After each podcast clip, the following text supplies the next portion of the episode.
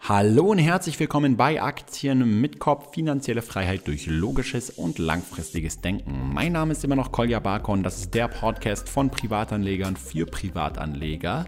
Und heute am Tag der internationalen Arbeit, 1. Mai 2017, geht es natürlich um den außerbörslichen Handel. Zusammen mit Norbert Paul, der selbst an einer Börse, nämlich der Börse Stuttgart, arbeitet, an der man Aktien, Anleihen, alle möglichen anderen Sachen kaufen kann und natürlich auch verkaufen. So ist es aber auch möglich, Aktien und andere Wertpapiere außerhalb einer Börse zu kaufen, im sogenannten Over-the-Counter-Geschäft oder auch außerbörslichen Handel auf Deutsch gesagt. Was das alles genau ist, welche Chancen, aber auch Risiken das birgt, das erfahrt ihr im heutigen Podcast. Und als kleiner Disclaimer, logischerweise, Norbert, der selbst an einer Börse arbeitet, wird natürlich eher pro börslichen Handel argumentieren. Das heißt, sollte sich jemand berufen fühlen, mal eine Gegenposition zu beziehen und die wirklich expliziten Vorteile von außerbörslichem Handel hier hervorheben zu wollen, dann lade ich dich herzlich ein, im nächsten Podcast oder irgendwann mal auf mich zuzukommen und dann können wir auch das gerne hier diskutieren. Ansonsten geht es jetzt erstmal direkt los mit dem Podcast. Viel Spaß dabei. Bis später. Hallo Norbert. Hallo Kolja. Ja. Ich glaube, das werde ich jetzt nicht mehr los mit diesem Norbert. Das erinnert mich so ein bisschen an Robert. Ja, genau, daher kommt es ja auch. Und weil ich es persönlich lustig finde, mache ich es deswegen. Und wenn du dann gleich gut gelaunt bist, dann ist doch der Podcast auch schon gleich wieder mit mehr Spaß verbunden, ja? Ach du, wenn ich über Börse reden darf, habe ich immer gute Laune. So. Das läuft. Und da sind wir auch schon beim ersten Thema heute, ne? Über die Börse reden darf. Äh, weil ich beschäftige mich ja auch schon ein bisschen mit der Börse und habe ja damals immer gelernt, okay, Aktien, die kann ich nicht einfach so am Kiosk kaufen, die muss ich an der Börse kaufen. So, jetzt habe ich aber gelernt, ähm, habe ich zwar immer mal wieder schon so gehört, dieses OTC, Over the Counter, ja, außerbörslicher Handel. Ich weiß noch, damals, als ihr noch den, den Christian ähm, Boschan als, als Chef hattet, da hat er das ja, im ersten Video. Boschan, ja Genau, genau. Da hat er äh, damals noch im ersten Video gesagt, also, äh, das an der Börse läuft hier so und so ab, anders als beim außerbörslichen Handel. Und da habe ich halt erstmal gar nicht weiter nachgefragt, das hat mich irgendwie gar nicht mhm. interessiert. So, jetzt habe ich aber gelernt, es gibt tatsächlich auch außerbörslichen Handel, Norbert. Das heißt, vielleicht darfst du heute gar nicht über die Börse reden, ja, sondern vielleicht könntest du uns mal erklären, äh, was ist denn außerbörslicher Handel? Also außerbörslicher Handel, wie es der Name tatsächlich ja schon vermuten lässt, geht an der Börse vorbei, wird also in der Regel individuell zwischen den beiden Parteien direkt ähm, das Geschäft abgeschlossen. Ähm, es ist eine Alternative zur Börse. Es ist eine Alternative, die manchmal auch gerne von Privatanlegern ähm, genutzt wird, weil man sagt, man spart sich ja dann äh, die Börsengebühren. Mhm. Allerdings äh, muss man auch sagen, der börsliche Handel in Deutschland, der ist stark reguliert. Reguliert im Sinne von, ähm, das ist teilweise öffentlich-rechtlich. Also da ist wirklich sehr viel Kontrolle und alles mit dabei, so dass sich der Anleger auch sicher sein kann, mhm. dass seine Geschäfte zu fairen und vernünftigen Preisen äh, gemacht werden und zwar auch unter Einbeziehung aller Teilnehmer. Mhm. Also börslicher Handel ist immer etwas, was offen gelegt wird, was transparent nach außen gezeigt wird. Ähm, beim OTC-Handel, wenn ich eigentlich nur zwei Parteien direkt miteinander habe, ist das so nicht. Da stellt sich natürlich die Frage, ähm, ob es wirklich sich lohnt, die Börsengebühren zu sparen. So hoch sind die auch nicht. Man muss ja immer unterscheiden. Ähm, was ja immer anfällt, ich muss ja auch weiterhin, brauche meine normale Bankverbindung. Mhm. Ja, also ohne das geht es nicht. Ja. Ähm, und was natürlich immer anfällt, sind die Bankgebühren. Mhm. Und die fallen an, ob ich börslich oder außerbörslich handle. Und nur der kleine Teil, der noch dazukommt an den Börsengebühren, der ist ja nur wirklich für die Börse. Das wissen auch die wenigsten. Also nicht diese ganze Gebühr, die immer auf der Abrechnung steht, ist für uns, sondern nur dieser kleine Teil, wo Transaktionsentgelt draufsteht. Genau. Der größere Teil ist ja, äh, was dann die Bank letzten Endes für ihre Vermittlungstätigkeit bekommt. Genau, das ist dieses börsenplatzabhängiges Entgelt, heißt es, glaube ich. Genau. Genau. genau. Jetzt ist immer die spannende Frage, okay, das heißt, was für Produkte gibt es denn dann überhaupt außerbörslich zu kaufen? Ich denke mal, Aktien eher weniger. Was kann ich denn als Privatanleger außerbörslich kaufen überhaupt? Also man kann tatsächlich heute viele äh, Sachen auch außerbörslich ähm, kaufen, auch Aktien. Mhm. Das wurde in den letzten Jahren für den Privatanleger und so weiter alles ermöglicht. Okay. Ähm, also das geht tatsächlich heute auch. Aber auch hier gilt halt dann immer, ähm, was ich gerade schon sagte, mhm. wichtig ist halt, wenn du an einer Börse bist, dann dürfen ja alle mitspielen. Also das ja. ist ja der originäre, die originäre eine, ähm, Aufgabe einer Börse, mhm. Angebot und Nachfrage zusammenzubringen. Wie mhm. du ja mhm. gerade schon gesagt hast, wenn ich am Kiosk ähm, was kaufen will, ja, dann sieht es da vielleicht äh, schlechter aus. Genauso, wenn du hier in Stuttgart durch die Fußgängerzone laufen würdest und würdest sagen, ich hätte gern äh, oder ich möchte gern meine 50 Daimler-Aktien verkaufen, mhm. dann wirst du wahrscheinlich nur viel äh, Kopfschütteln ernten. Und äh, dadurch, dass alle wissen an der Börse, da kommt Angebot und Nachfrage zusammen, legen dort auch alle ihre Orders hin. Ja. ja. Und das wiederum bedeutet, dass alle, die kaufen und verkaufen wollen, die treffen sich an der Börse. Mhm. Wenn ich ähm, außerbörslich handle, dann handle ich halt direkt immer mit einem Partner. Das kann auch ein Bank oder ein Broker sein, ja. Mhm. Ähm, aber dort habe ich dann natürlich nicht dieses vielfältige Angebot aller Marktteilnehmer. Dann muss ich den Preis nehmen, den mir mein Konkurrent anbietet. Genau, das heißt äh, im Endeffekt, ähm, ich meine, dass es diesen OTC-Handel gibt, ist ja schon, sage ich ja immer, auch Kapitalismus, das Thema hatten wir vorher, ist ja schon ein Beweis, dass es tatsächlich Angebot und Nachfrage hier in irgendeiner Art und Weise zusammenkommen. Also es scheint Leute zu geben, die das äh, nutzen. So, und ähm, jetzt ist die spannende Frage, Du sagst, man kann zum Teil auch Aktien dort kaufen, aber ich weiß dann gar nicht genau, ob dieser jeweilige Preis, den ich dort bekomme, ähm, überhaupt gerechtfertigt ist. Das heißt, ich müsste mich im Zweifel dann irgendwie nochmal im Depot einloggen und woanders gucken, wie ist denn gerade der aktuelle Marktpreis für dieses Produkt genau. an der Börse und könnte nur dann wirklich auch gucken, okay, äh, geht es denn alles da mit rechten Dingen zu? Was genau. gibt es denn überhaupt gar keine Auflagen im, in Bezug auf die Emittenten von, von, von Produkten, die jetzt nicht börslich ge, gehandelt werden, oder sind die nur sehr viel schwächer als an der Börse?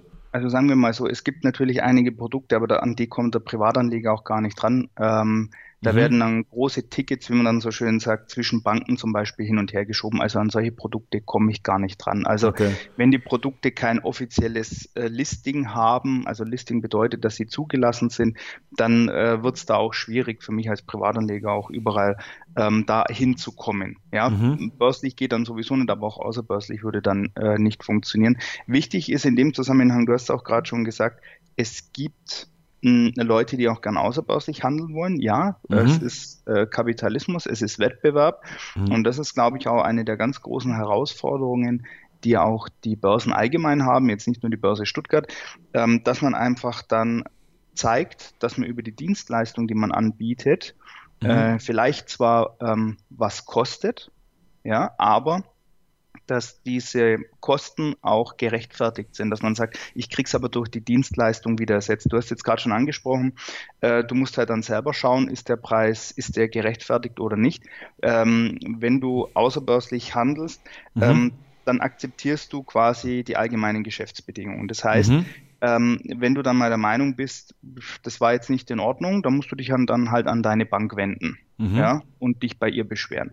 Ob okay. die dir dann hilft oder nicht, oder wie stark sie dir hilft, hm, schwierig. Kann man, also kann ich jetzt so nicht sagen, ja, ähm, ja. wie gut die dir helfen. Man ist aber im Zweifel auf sich allein gestellt, was bedeutet, wenn ich bei der Bank nicht weiterkomme, mhm. dann muss ich halt den rechtlichen Weg gehen, also sprich, dann muss ich mir einen Anwalt suchen, mhm. der natürlich schnell dann teuer werden kann. Wenn okay. ich an der Börse der Meinung bin, dass das Geschäft oder dass der Preis, den ich für meine Aktie bekommen habe, für meine Derivate, was auch immer, ähm, dass das nicht in Ordnung ist, dann kann ich mich an zwei Stellen beschweren. Entweder ich rufe bei Ritchie und Ritchies Team an, bei der Kundenbetreuung. ja. Die sind quasi die erste Anlaufstelle für Auskünfte. Ja. Die nehmen aber auch Beschwerden entgegen. Und die beurteilen die oder bewerten die neutral. Mhm. Und ähm, fragen dann auch äh, bei den Maklern, du weißt ja, heute sagt man QLP da dazu, genau. fragen dann bei den Leuten nach, ähm, wie sieht's aus, war das in Ordnung, recherchieren das auch selber und recherchieren das vor allem unabhängig, neutral. Ja? Mhm. Also da ist nicht, dass man sagt, ja, aber äh, die Börse wird doch dann da irgendwie immer sagen, nö, nö, alles in Ordnung. Nein, ganz im Gegenteil. Denn es gibt quasi noch eine Eskalationsstufe drüber. Es gibt ja noch die Handelsüberwachungsstelle, ja. abgekürzt HÜST. HÜST. Und die okay. Leute, die dort sitzen, ähm, die hast du im Rahmen von deinem Praktikum damals an der Börse Stuttgart auch besucht. Ich glaube damals Thomas Ries, mit dem hast du gesprochen. Ja, absolut. Und ähm, die sind, ich sage immer dazu, das sind die Börsenpolizei, weil die sitzen auch in den Räumen der Börse, aber die sind jetzt, ähm, die sind öffentlich-rechtlich, die sind dem Wirtschaftsministerium unterstellt. Ja, also mhm. der Chef dort berichtet nicht an den Börsenchef oder irgendwas, sondern der ist nur dem verpflichtet zu schauen, dass nach den festgelegten und offiziell einsehbaren Regeln die an der Börse gelten, die Preise festgestellt werden. Mhm. Und wenn das nicht eingehalten ist oder wenn da ein Fehler passiert, dann wird natürlich der Fehler auf jeden Fall korrigiert. Also der Anleger äh, kriegt dann vielleicht einen besseren Kurs oder was auch immer schiefgelaufen ist. Mhm. Und ähm, im Zweifel äh, kriegt dann der Händler, der das gemacht hat, eins auf die Finger. Ja? Mhm. Also das wird alles neutral überwacht und dieser Service ist halt kostenfrei. Das heißt, im Zweifel muss ich eben nicht über einen Anwalt gehen, über ein Gerichtsverfahren, das vielleicht jahrelang dauern kann, wenn ich der Meinung bin, hier ist was schiefgelaufen, sondern hier habe ich eine offizielle Stelle, ähm, an der ich mich beschweren kann und dann auch sagen kann, wenn die mir sagen, es ist alles in Ordnung, dann kann ich mir auch sicher sein, dass das in Ordnung ist, weil wie gesagt, die sind nicht der Börse unterstellt, sondern die sind wirklich wie als Börsenpolizei dem Anleger unterstellt. Ja, mhm. Der schaut, ob der Handel genau so läuft, wie er in den Regularien festgelegt ist. Und das ist auch ganz mhm. wichtig. Ähm, wenn wir schon dabei sind, wo sind die Unterschiede? Von Bank zu Bank, je nachdem, bei welcher ich mein Konto habe, wenn ich außerbörslich handle, können die AGBs unterschiedlich sein. Mhm. Ja, die hat ja nicht jede Bank die gleiche. Wenn ich an der Börse handle, gibt es ein komplettes Regelwerk, das ja. gilt für alle Marktteilnehmer, egal ob Privatanleger, egal ob große Anleger, alle müssen sich an die gleichen Regeln halten. Die sind für alle verbindlich. Mhm. Und wer an einem öffentlich-rechtlich organisierten Börsenplatz handelt, der erkennt die dann quasi auch an. Also habe ich natürlich ein schönes Rechtskonstrukt, wo ich sage, es ist völlig egal, ob ich bei meiner kleinen ähm, Hausbank vielleicht bin oder bei einem großen Online-Broker, wie auch immer. Wenn ich an eine Börse gehe, gelten für alle, die dort sind, die gleichen Regeln. Ja. Ist auch ganz wichtig zu wissen, ja, wo, wo da die Unterschiede sind, weil oft also es ist ein Wettbewerb, das ist auch in Ordnung. Die Börsen müssen sich auch dem stellen. Sie können sich nicht darauf ausruhen, dass man sagt, ja. Genau, das, das geht nicht, so. ne? Nee, das geht nicht, aber man versucht eben durch die Dienstleistung und vor allem auch durch das Erklären, wo ist es wirklich? Ja. Ähm, also wo hängt es quasi, ja? Wenn man jetzt heute mal schaut, wenn man ähm, heute kann man mittlerweile verbriefte Derivate, dafür ist ja die Börse Stuttgart auch ziemlich bekannt, ja, Optionsscheine, Knockouts und so weiter. Ähm, da kann ich mittlerweile bis 1100 Euro, wenn ich anlege, zahle ich gar keine Gebühren. Ja, also null, also null Börsengebühren. Ja, die Gebühr bei meiner Bank bleibt immer noch dazu, aber ich kriege quasi bis 1100 Euro eine tolle Dienstleistung und kriege die kostenlos. Ja. Mhm. Aber das wissen viele halt äh, wieder gar nicht, weil oft heißt es nur, ja, außerbörslich da spare ich Börsengebühren. Aber da habe ich immer nur die Reduktion auf den Preis. Da ist das Argument, spar dir doch, spar dir das doch. Ja, ja Klar, also das ist auch bei Wikipedia gelistet als möglicher Vorteil. Man spart halt Börsengebühren, aber die, die, die Nachteilliste ist ein bisschen länger bei Wikipedia. Ja, die, die spricht ein bisschen für euch. aber äh, ich bin ja immer unabhängig. Das heißt, ich sage, was ich will. Und was ich, was, was mir jetzt zum Beispiel interessant ist, mal vielleicht eine allgemeine Frage. Vielleicht ähm, weiß gar nicht, ob du das so beantworten kannst. Aber nehmen wir mal an, ich habe jetzt eine börsennotierte ähm, AG ja? Oder, oder nehmen, nehmen wir nochmal anders an. Warren Buffett hat ja damals in den 90er, Ende 80er Jahren angefangen, Coca-Cola zu kaufen. Mhm. Und das haben sie nach und nach über die Börse gemacht. Das habe ich mal in einem, okay. in, einem, in einem Bericht von Charlie Manga gelesen. Die mhm. haben halt damals analysiert gehabt, äh, die Marke und so weiter, fanden es halt extrem unterbewertet ähm, und haben dann einfach mehrere Wochen bis Monate einfach täglich so viel gekauft, wie sie irgendwie kriegen konnten an Coca-Cola-Aktien. Ja. Heutzutage ist es aber ja auch manchmal so, dass, dass ähm, vielleicht so, so ein großer Anteil an, an, an ähm, Aktien, ähm, die jetzt Warren Buffett kauft, gar nicht über die Börse dann gekauft wird, oder? Oder äh, wird es immer von ihm zum Beispiel äh, über eine Börse erledigt? Oder kann es auch sein, weil hier bei Wikipedia mhm. steht, dass außerbörslicher Handel manchmal dazu genutzt wird, wenn, wenn Geschäfte nicht publik gemacht werden ja. sollen. Also da stelle ich mir so vor, nehmen wir mal an, äh, es gibt dann eine Bank mit Depotkonten, ja, Warren Buffett hat irgendwie vielleicht dort ein paar Milliarden rumliegen und sagt dann direkt der Bank, wo eben auch vielleicht die anderen ähm, ihr Konto haben, ja, passt mal auf, wie, ihr gebt mir einfach die Aktien hier quasi ohne die Börse und ich bezahle mhm. das. Und wenn ich dann die Aktien habe zu dem Preis, den wir festlegen, dann wird es erst publik gemacht, ja. ja. Äh, oder, oder wie funktioniert das? Also man muss jetzt, deine Frage be, äh, beinhaltet quasi ein bisschen mehr Optionen. Man muss, was man sehen muss, dieses ähm, nicht wollen, dass Geschäfte quasi so nach außen publik werden. Das mhm. ist ein Thema, was seit ein paar Jahren gibt, die sogenannten Dark Pools, mhm. wo quasi intern bei den Banken direkt verrechnet wird, wo man aber gar nicht auch als Kunde nicht wirklich sieht, äh, wie ist eigentlich der Marktpreis? Gerade man kann sich dann da nur irgendwie schützen, indem man halt äh, limitiert und dann schaut. Hm, das ist so ein bisschen was, was regulatorisch momentan auch überlegt wird, ob das ähm, alles so clever ist, weil man halt tatsächlich nicht wirklich nachvollziehen kann, wie dort Geschäfte eins zu eins dann zustande kommen. Daher mhm. auch der Name Darkpool. Ja? Also das ja. klingt nicht äh, nach sehr viel Transparenz was du meinst mit, äh, mit Warren Buffett, weil sowas durchaus sein kann, was gerne mal gemacht wird, ist gerade wenn größere Aktienpakete gekauft oder auch verkauft werden, kann mhm. es durchaus mal sein, dass die außerbörslich sind. Ähm, einfach aus folgendem Grund kann sein, dass das ja zwei Parteien sind. Ähm, weißt du, der eine hat vielleicht 10% Coca-Cola-Anteile und mhm. Warren Buffett möchte die gern kaufen. Dann können die natürlich jetzt beide ihre Order an die Börse legen ja, aber dieses OTC, dieses Over the Counter ist ja auch so zu verstehen, zwei Parteien sind sich über den Preis und über die Bedingungen einig. Dann können die quasi auch direkt einfach ein Paket austauschen. Wir beide könnten es auch, wenn ich 100 Aktien wirklich noch hat man heute nicht mehr, aber wenn es die wirklich noch gäbe, 100 Aktien ausgedruckt, so wie es wirklich früher mal war, mhm. ähm, könnte ich dir auch die 100 Aktien geben und du mir dafür der vereinbarte Preis von vielleicht äh, 1000 Euro. Ja? ja? Also das kann man natürlich machen. Das wäre dann auch ein OTC-Geschäft. Das wäre over ja. the counter, das wäre an der Börse vorbei, wenn wir uns da einig sind. Und der Preis wäre ähm, sozusagen egal, ne? Also ja, was heißt, der Preis, den hätten wir beide ja vorher ausgemacht. Genau, aber, aber sozusagen, der kann, der kann ganz anders sein als der Marktpreis, ja? Ja, das ist natürlich auch ein ganz wichtiger Punkt. Ähm, natürlich ist es so, je mehr Aktien du kaufen willst, umso höher wird ja der Preis. Das ist ja dieses umgekehrte genau. Supermarktprinzip. Und es ist egal, ob du OTC oder auch börslich unterwegs bist. Grundsätzlich gilt, je mehr Aktien du haben willst, umso mehr musst du dafür zahlen, weil du ja Leute finden musst, ähm, die dafür bereit sind, dir die Aktie auch zu verkaufen. Ja, genau. Und da ist es jetzt so, ähm, es gibt ja heute jetzt einige Börsen, aber du kannst jetzt zum Beispiel auch deine Order, wenn du die jetzt börslich hinlegst, dann gibt es bei uns zum Beispiel dieses Best Price und Best Size Prinzip. Das heißt, wir schauen an anderen Marktplätzen, ja, also an anderen Börsen, wie dort der Preis ist und schauen, ob wir dir vielleicht noch einen äh, besseren Preis oder auch eine höhere Stückzahl bieten können. Mhm. Das ist zum Beispiel vor allem ein Thema, also nicht nur, das gilt auch für deutsche Aktien, aber vor allem auch für ausländische Werte ist es interessant, vor allem wenn die jetzt zum Beispiel äh, in Amerika sind, ja, dann ist es so, dass ähm, ab 15.30 Uhr, wenn der Markt dort offen hat, dass dann bei uns an den Börsen auch geschaut wird, wie sind dort die Preise.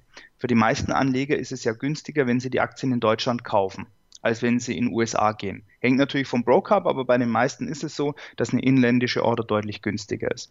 Für uns als Mitarbeiter bei, an der Börse ist es aber egal, weil wir haben da ganz andere Konditionen. Okay. Also können wir quasi auch zum Beispiel eine, ich sage jetzt mal als Beispiel eine Apple-Aktie, äh, die an der, ähm, in Amerika gelistet ist, an der Neste, können wir, wenn jetzt einer bei uns was kaufen möchte, diesen, sage ich mal, sehr guten Preis von der Heimatbörse auch in Stuttgart anbieten.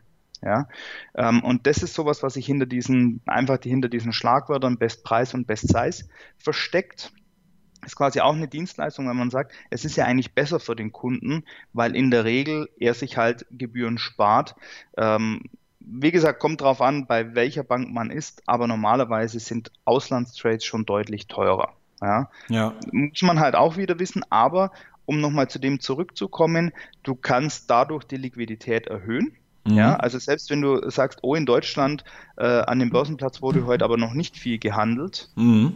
immer aufpassen, nicht drauf reinfallen. Es gibt ja die sogenannte Taxe, die ist viel wichtiger als der letzte Bezahlkurs, die mir anzeigt, wo ich gerade handeln kann. Ja. Wenn aber so jemand wie Warren Buffett äh, vielleicht was kaufen will, kann es tatsächlich sein, dass er bewusst bei diesen großen Trades auch versucht, das Ganze außerbörslich zu machen, also sich vielleicht im Vorfeld mit einer oder mehr Banken auch zu einigen oder eben mit einem anderen Großinvestor, der das hat. Äh, ganz einfach auch aus dem Grund, ähm, wenn du natürlich als Warren Buffett wo jeder sagt, Mensch, der hat ein genau, Händchen. das ist was ich meine. Jetzt, ja. Genau, wenn du jetzt da natürlich anfängst, ähm, für Millionen Beträge Aktien zu kaufen, das kriegt irgendwann jemand spitz mhm. und dann sagen die, oh, Warren Buffett will sich, weiß ich nicht, an Coca-Cola beteiligen oder sonst wo.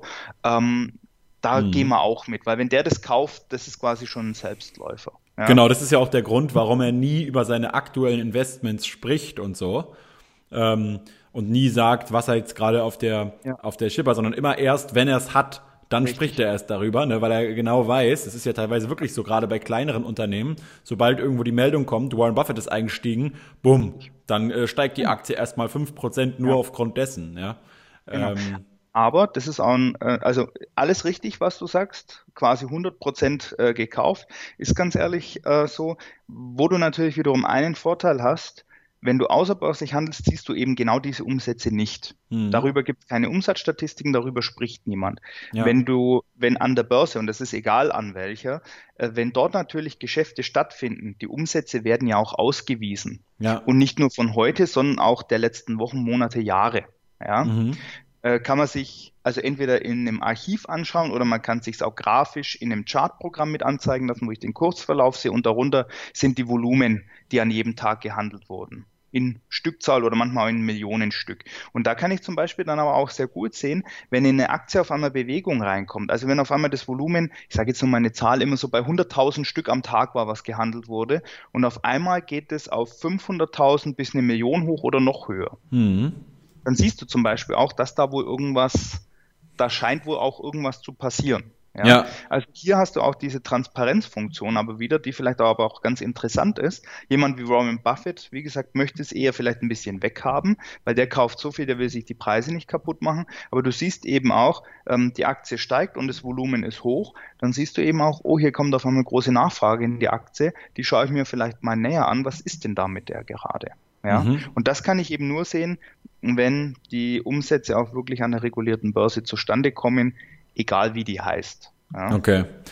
Das heißt, wenn wir jetzt zurück zu, zu den Privatanlegern gehen, äh, zu denen, die noch nicht so viele Milliarden haben zum Investieren, sehe ich, sehe ich jetzt von dem, was ich bisher verstehe, einfach das Risiko, dass ähm, ich, ja, ich halt, sage ich mal so platt auf ja. Deutsch, ähm, dass das Risiko höher ist, verarscht zu werden, ja, weil über einen Preis, den ich mir mit jemand ähm, sozusagen einige, ähm, der kann ja irgendwie laufen gerade. Und wenn ich natürlich ein cleverer Anleger bin, dann ja. kann ich den vergleichen und kann selber entscheiden, was für mich gut und richtig ist.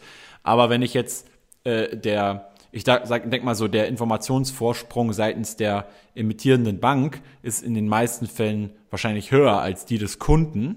Ja, und somit gibt es natürlich auch hier einen potenziellen Interessenkonflikt, wenn ich zum Beispiel irgendwie auf ein Produkt setze, wo ich, wo im Prinzip der Gewinn des einen der Verlust des anderen automatisch ist und ich dann im Zweifel eben nicht irgendwie noch einen unabhängigeren ähm, ja, Agenten dazwischen habe, ja. äh, wo ich nochmal einen Preis nachkontrollieren kann oder der mir nochmal irgendwie sagt, hey, was ist denn hier los? Ja, das heißt, also das Risiko ist, ist, mhm. ist hier höher, sehe ich. Also ja ich habe ja anfangs schon Risiken genannt. Ich will jetzt nicht, weil sonst würden vielleicht jetzt auch manche der Zuhörer dann sagen, ja, ist ja klar. Ja, das ist ja logisch, ne? Du bist ja auch der arbeitet an der Börse und so weiter. Aber, also man muss das einfach mal neutral sehen. Ja. Ähm, ich glaube tatsächlich, ähm, es gibt einige, die werden immer außerbörslich handeln, weil sie davon überzeugt sind. Wir ja. versuchen den anderen einfach durch die Dienstleistung das zu zeigen. Es gibt Risiken, Manche sagen dann, ja, aber die eingesparten Kosten wiegen mir das auf. Mhm. Okay, lasse ich alles so stehen. Ich werde niemand versuchen zu bekehren. Das muss jeder selber sehen oder auch mal ausprobieren. Ähm, ein Hinweis aber vielleicht noch, weil was von vielen immer genannt wird, ist, äh, wenn du außerbörslich ähm, bekommst du, du fragst an und bekommst den Preis. Ja, du bekommst mhm. den Preis, zu dem du handeln kannst, und dann drückst du quasi nochmal auf Bestätigen und dann ist das Geschäft im Idealfall gemacht. Mhm. Ja, was allerdings passieren kann, ist, dass zwischenzeitlich der Preis vielleicht umgesprungen ist. Ja. Ähm, also für dich wäre eigentlich jetzt der neue Preis besser? Du weißt ja, Taxen, das kann sich ja, also genau. sekündlich, genau. fast millisekündlich aktualisieren. Mhm. Es mhm. könnte jetzt sein, du fragst jetzt an und eigentlich wäre jetzt jetzt der neue Preis im Hintergrund schon ein oder zwei Cent besser für dich. Genau. Wenn du jetzt aber auf Bestätigen drückst, dann ja. bekommst du den alten, du bekommst Klar. nicht den neuen. An der Börse darf man das nicht. Da darf man immer nur den Preis genau. machen, der über die Taxe gerade aktuell ist. Und das ja. muss allen angezeigt werden. Ja. Und im Zweifel, wenn sich das jetzt stark geändert hat, mhm. muss ich die Taxe nochmal ändern ähm, für ein paar Sekunden dem Markt anzeigen. Und mit Markt ist dann die Gesamtheit aller Anleger gemeint, um mhm. ihnen zu zeigen, wie jetzt äh, der neue Stand ist, damit die im Zweifel nochmal reagieren können. Ja. Jetzt ist aber genau diese Funktion, dass ich auf den Knopf drücke und sehe dann vorher den Preis, zu dem ich jetzt handeln könnte. Das finden viele sehr gut. Ja, also die sagen, ich mag das, weil ich vorher den Preis sehe und dann ist es so. Mhm. Wir haben jetzt als Alternative, Entschuldigung, diese kleine Werbung am Rande sei noch erlaubt jetzt gerade für die Börse Stuttgart. Wir haben vor einiger Zeit für Aktien, für Derivate, für Fonds und ETFs ähm, auch diese Funktion eingeführt. Ja, die ist bis jetzt bei äh, Flatex ähm, verfügbar als Bank Flatex und, und V-Trade. Das heißt, ich kann jetzt auch, ich wähle den Börsenplatz Stuttgart aus und kann quasi auch über den, ähm, quasi mir im Vorfeld den Preis anzeigen lassen, zu dem ich handeln kann. Allerdings, wenn ich dann auf Bestätigen drücke, wird die Order nicht einfach ausgeführt, sondern sie wird dann ins Stuttgarter Orderbuch überführt. Also das heißt, mhm. wir sind nicht außerbörslich, sondern ich kriege nur vorab eine Preisindikation und wenn ich sage, oh, die gefällt mir, dann drücke ich auf den Knopf und dann wird mit diesem Preis, den ich zurückbekommen habe, wird eine Limit Order eingestellt und die ist dann ganz normal im Orderbuch drin. Das heißt, die wird dann genauso berücksichtigt wie jede andere Order auch.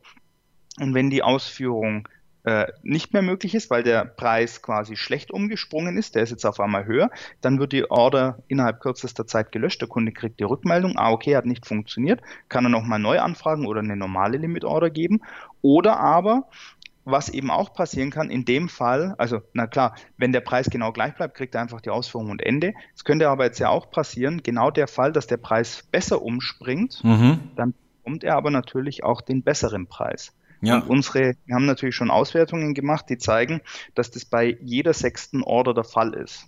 Das ist ein interessantes Beispiel, weil ähm, das, davon bin ich selber auch immer wieder bei fast jedem Aktienkurskauf äh, betroffen, weil ich als eher langfristiger äh, Buy and Hold Langweiler, ja, ähm, der ich bin jetzt auch sehr häufig bei den Limits äh, nicht ganz so geizig, ja, ich bin mhm dann schon meistens, wenn ich dann ein Unternehmen analysiert habe, dann sage ich, okay, jetzt will ich es haben, ja, und dann will ich wieder andere Sachen machen und mich jetzt nicht irgendwie den ganzen Tag irgendwie bemühen um ein paar Cent weniger oder mehr, weil ich mir immer denke, in der Zeit könnte ich einfach arbeiten und kann mehr mhm. verdienen, ja. Und das sehe ich aber ganz häufig, bei egal jetzt welcher Börse ich gerade jetzt ähm, gehandelt habe, ähm, weil leider, ja, muss ich hier sagen, Norbert, leider gibt es bei manchen Brokern die Börse Stuttgart gar nicht. Ja, das heißt, äh, ja. muss ich muss ich land, man, manchmal leider auch eben ausweichen.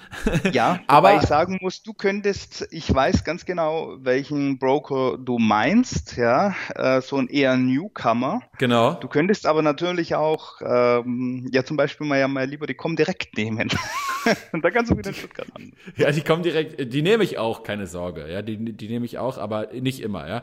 Und äh, was ich jetzt aber sagen wollte ist, ja. dass ich tatsächlich dort immer wieder feststelle, dass ich, nehmen wir mal jetzt als Beispiel, ich habe das Limit eingestellt bei 57,20, ja, und dann stelle ich aber danach fest, habe gekauft zu 57,15 oder 57,10. Ja. Das heißt, wenn ja der, ne, die Unlim der unlimitierte Marktpreis, wenn du so willst, gerade bisschen besser noch ist, in dem, in der Sekunde, wo die Order eingeht, weil der, der Preis gerade gefallen ist, als mein Limit, was ich eingestellt habe, dann kriege ich tatsächlich auch den besseren Kurs, ja. Und das ist, was du, denke ich, meinst mit diesem Thema, wo ich dann hingegen bei einem anderen, wo es nicht über die Börse läuft, der natürlich dann in dem Zweifel, in dem äh, in dem Zweifelfall irgendwie erst mich darüber, darüber gar nicht äh, ähm, informiert, ja. Der sagt genau, einfach nur Danke, genau. jetzt kriegen Sie noch einen Kaffee und Tschüss, ja. Einen Kaffee kriegst du auch nicht. Also hier steht, hier steht zum Beispiel, hier steht bei Vorteile, bei Wikipedia steht bei Vorteile von OTC steht zum Beispiel hier, ähm, Geldbriefspanne bietet attraktive Margen, insbesondere für Investmentbanken und bei komplexen Produkten. Das heißt, man muss natürlich auch bei diesen ganzen Vor- und Nachteilen natürlich immer auch äh, äh, mit sagen, wessen Vor- und Nachteile meint man jetzt genau? Ja, genau. also Vorteil von wem jetzt genau? Ist, ist vielleicht ganz wichtig, das zu wissen. es ist tatsächlich, es ist tatsächlich so, ähm, am besten ist es, man schaut auch mal ähm, einfach, wir haben jetzt eigentlich nur sehr allgemein über das ganze Thema gesprochen. Genau. Man sollte vielleicht auch schauen, gerade, also wir haben in den letzten Monaten und Jahren, also ich sage das immer gern als so schön Wetterhandel, also wir haben ja nicht oft turbulente Ereignisse. Klar, jetzt kann man sagen, 2016 hatten wir, hatten wir Trump, wir hatten davor den Brexit. Ähm, ich ja. glaube, auch da ist es äh, ganz wichtig oder was vielleicht bei den äh, Zuhörern mal im Hinterkopf bleiben sollte, wenn es tatsächlich mal richtig so ein bisschen rappelt an, an den Börsen, dann ist vielleicht auch mal der ganz gute Tag gekommen, um erstmal zu sehen, ich versuche mal außerbörslich was zu handeln. Und dann, glaube ich, wird man relativ schnell auch sagen, oh, ich probiere es lieber doch börslich, weil außerbörslich funktioniert das gar nicht. Oder hm. nur sehr eingeschränkt. Ich habe halt einen großen Vorteil, also als Bank, wer auch immer, als Anbieter, mhm. wenn es mir zu blöd wird, mhm. drücke ich halt auf den Off-Knopf und dann ist halt ein Handel nicht mehr möglich. Oder mhm. nur noch eingeschränkt, kleine Stückzahlen oder hohes Brett ist ja egal, ist ja bilateral. Wenn es der andere akzeptiert, dann ist es ja okay. Ja. ja? Und ähm, das habe ich an der Börse nicht. Natürlich ist der Handel an Tagen, wo es richtig rund geht, auch nicht so einfach. Ja? Ähm, aber dort kann ich eben nicht einfach sagen, oh, jetzt habe ich keine Lust mehr, jetzt drücke ich hier mal auf den, auf den Feierabendknopf und warte mal, bis sich die Sache beruhigt hat. Mhm. Das sollte man natürlich auch bedenken. Bei der ganzen, mh, hm, bei den ganzen, was sind Vor- und Nachteile? Ich kann nur sagen, einfach mal ausprobieren. Ähm, dann glaube ich, wird man relativ schnell merken, was gut ist. Aber eines muss klar sein, wenn jemand komplett überzeugt ist und sagt, ah, ich will das nur außerbörslich machen, dann wird man so jemand auch nicht überzeugen. Ja, und jemand, auch? der sagt, börslich ist ist äh, für mich die Wahl, der wird es vielleicht auch außerbörslich einfach, einfach weglassen. Ähm, wir sehen ja auch gerade, dass ähm, die Leute, die vielleicht auch ein bisschen mehr Geld anlegen wollen, ähm, dass die lieber tatsächlich eine öffentlich-rechtliche Überwachung haben, weil die sagen, okay, ich habe vielleicht noch eine kleine, eine kleine Gebühr obendrauf, aber ich weiß, wenn mal was ist oder ich mich unwohl fühle, es geht ja doch um mein hart erspartes Geld, ja. dann kann ich mich im Zweifel da neutral beschweren und mal nachfragen. Ähm, und ich weiß nicht, ob du weißt, was ein Anwalt die Stunde kostet. Ja, so hängt immer davon ab, für welches, für ja, welches äh, ja, Vergehen also und, und, und wer, wer es ist, wie gut du den kennst und so weiter. Erstberatung gibt's häufig sozusagen umsonst, ja. Mhm. Aber ansonsten wird's dann schon recht schnell recht teuer. Das äh, stimmt, ja. Und äh, je nachdem, wie gut die Rechts halt Rechtsschutzversicherung ist, bei manchen, wie zum Beispiel der Advokat in Deutschland, finde ich sehr gut. Die, die, da kann man dann, äh, hat man auch ab und zu so ein paar Freigespräche offen. Aber äh, im Allgemeinen bestätige ich das, was du hier andeuten wolltest, es ist nicht ganz günstig. Ja? Also es ist auf jeden Fall nicht günstiger als, als die Börsengebühr. genau. ja, und ja, aber aber allgemein ist es natürlich auch so, dass man im Zweifel äh, viele Privatanleger, ähm, ähm, ähm, also ich würde immer sagen, vorher sollte man es natürlich vermeiden, wenn es irgendwie geht, ja.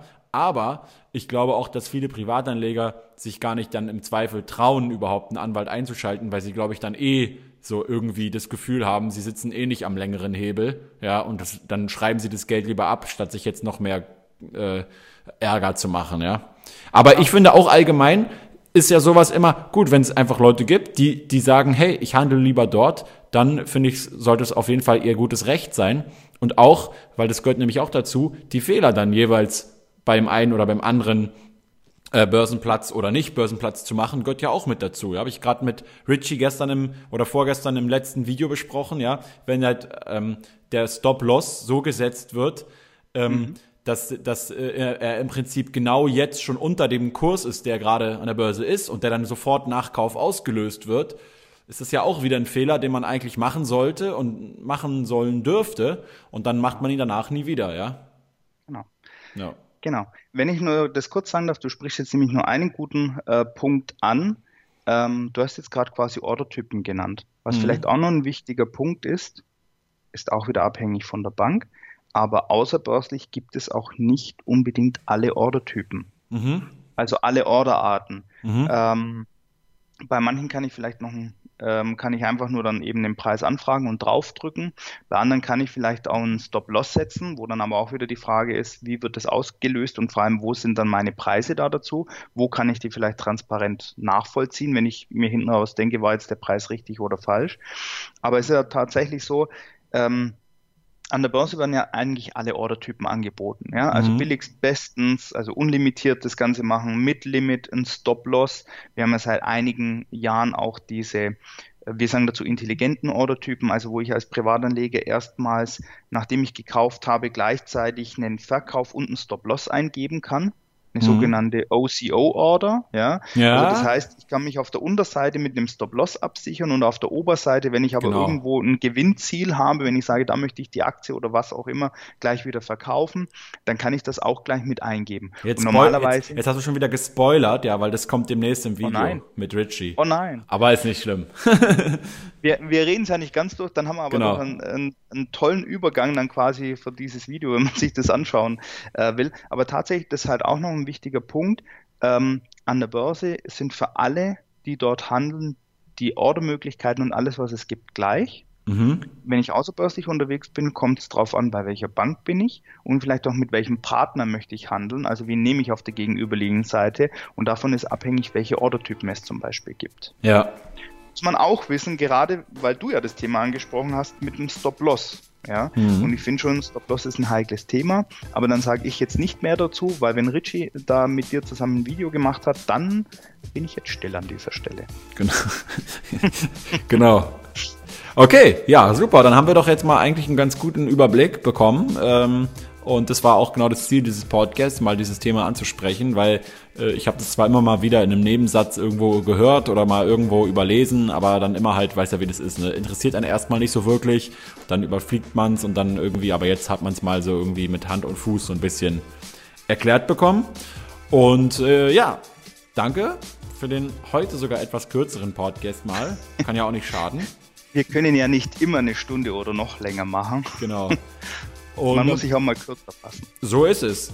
Äh, vor allem, wenn es irgendwann mal halt nichts mehr zu sagen gibt, dann braucht man jetzt ja. nicht nochmal unnötig in die Länge ziehen. Von daher, Norbert, vielen, vielen Dank.